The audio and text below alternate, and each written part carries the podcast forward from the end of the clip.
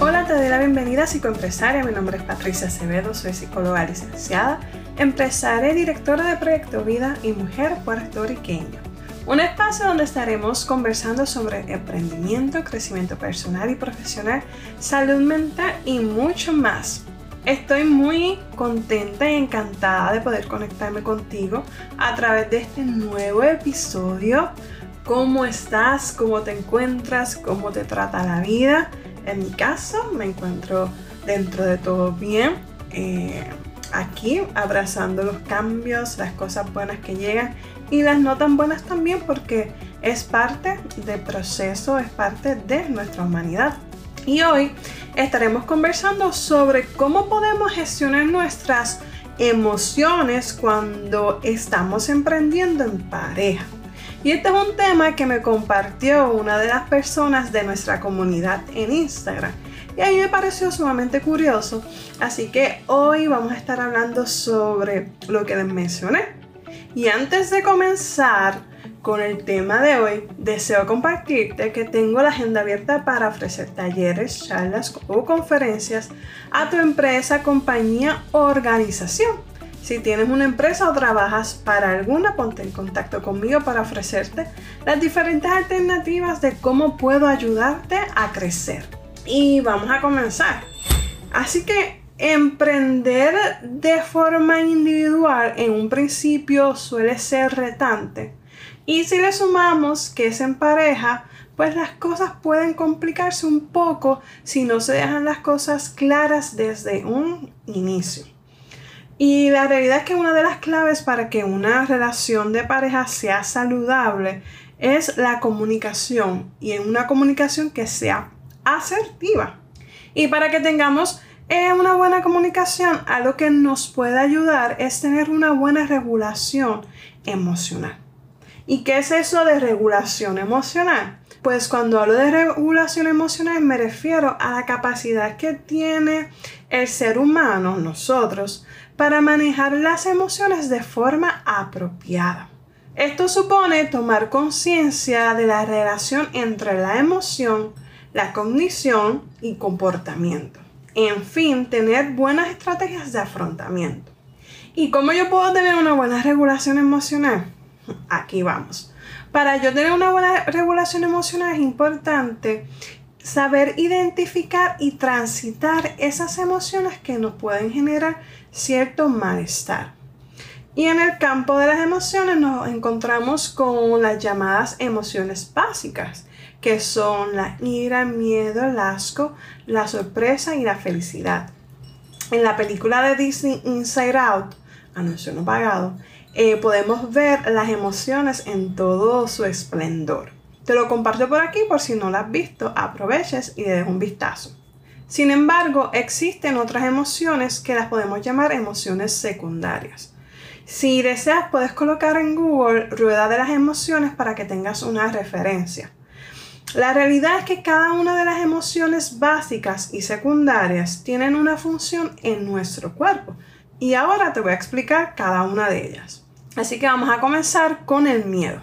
El miedo suele ser una anticipación de una amenaza o peligro, real o imaginario, que produce ansiedad, nervios, incertidumbres e inseguridad. El miedo es necesario ya que nos sirve para apartarnos de un peligro y actuar con precaución. Ahí es que el miedo tiene su función de ser.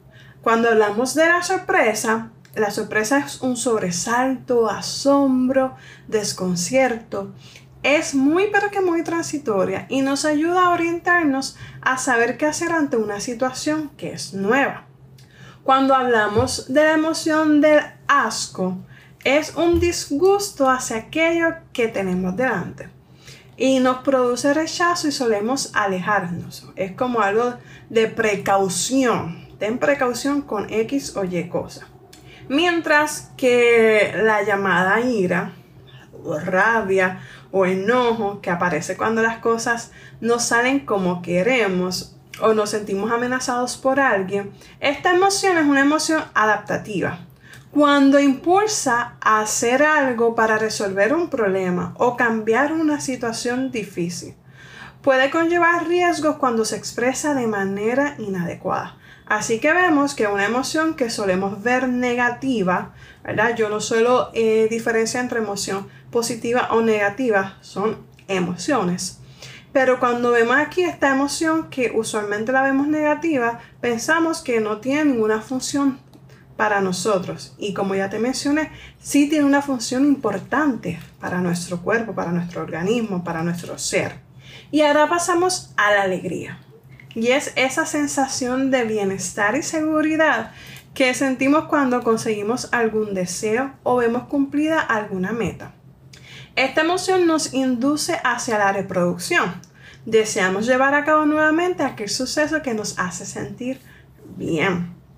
Esta es la que casi siempre queremos tener, pero la realidad es que sí la podemos tener la gran parte del tiempo, pero tenemos que tener en cuenta de que hay otras emociones que las necesitamos. Y ahora pasamos a la tristeza. Y la tristeza es pena, es soledad, pesimismo ante la pérdida de algo importante o cuando nos han decepcionado.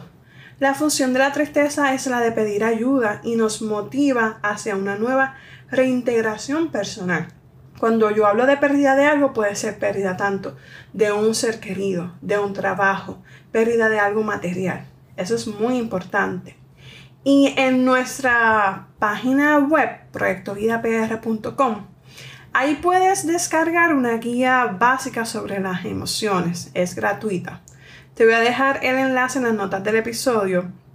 Y otra cosa que te recomiendo para que puedas ir aprendiendo sobre eh, las emociones y cómo puedes regularlas es el libro Lo bueno de tener un mal día. Y ahora, retomando el tema de emprender en pareja y cómo tener una buena regulación emocional, lo importante es que ambas personas de la relación puedan hacer un trabajo interno donde identifiquen aquellas emociones que les cuesta gestionar y así puedan buscar herramientas y estrategias para que puedan gestionarlas de forma asertiva.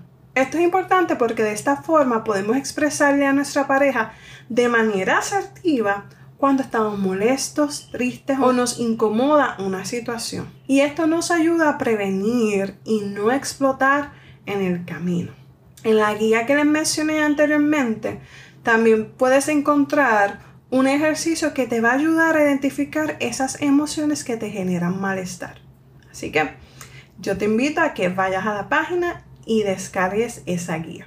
Algunos consejos que pueden ayudarte si estás emprendiendo en pareja son los siguientes. Vamos con el primero. Dividir las tareas y responsabilidades de cada uno y respetar los espacios y decisiones que tome la persona en relación a la tarea o responsabilidad asignada. También es importante que podamos delegar aquellas cosas en las cuales no tienen el expertise y eso evitará muchos conflictos entre la pareja. También separar el tiempo entre el trabajo y la relación. Aquí algo que nos puede ayudar es colocar horarios de trabajo. También y algo que es sumamente importante, comunicarse de forma asertiva. Si deseas, puedo realizar un episodio sobre este tema.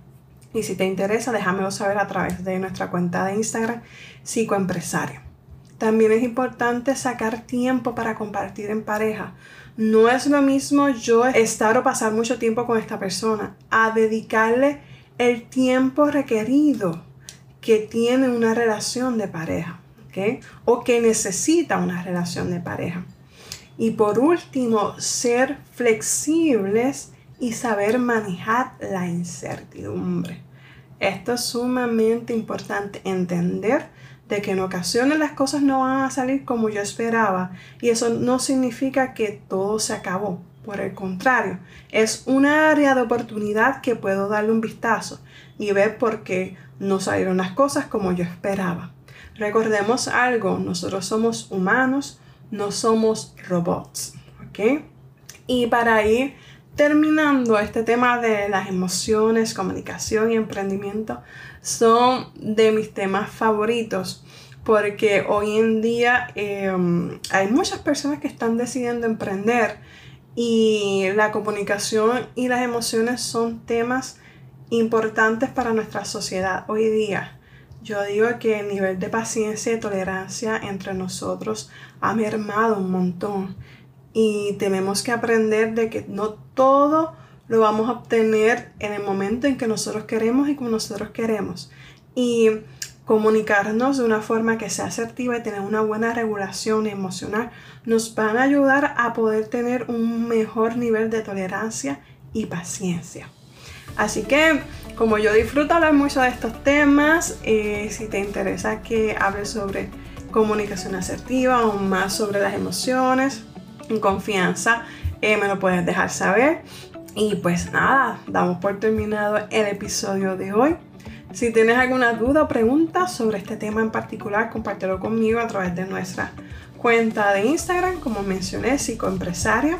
Y si hay algún tema que quisieras que discuta por aquí o tienes alguna pregunta, también puedes enviarla a nuestro correo electrónico psicoempresariapr.gmail.com. Gracias por tu atención, por escucharme. Como siempre te digo, si encuentras valor en este contenido, comparte este episodio en tus redes sociales, con tu familia, amigos. Y recuerda dejarme tu reseña en Apple Podcast y Spotify. Así que nos vemos en el siguiente episodio. Hasta la próxima y chao chao.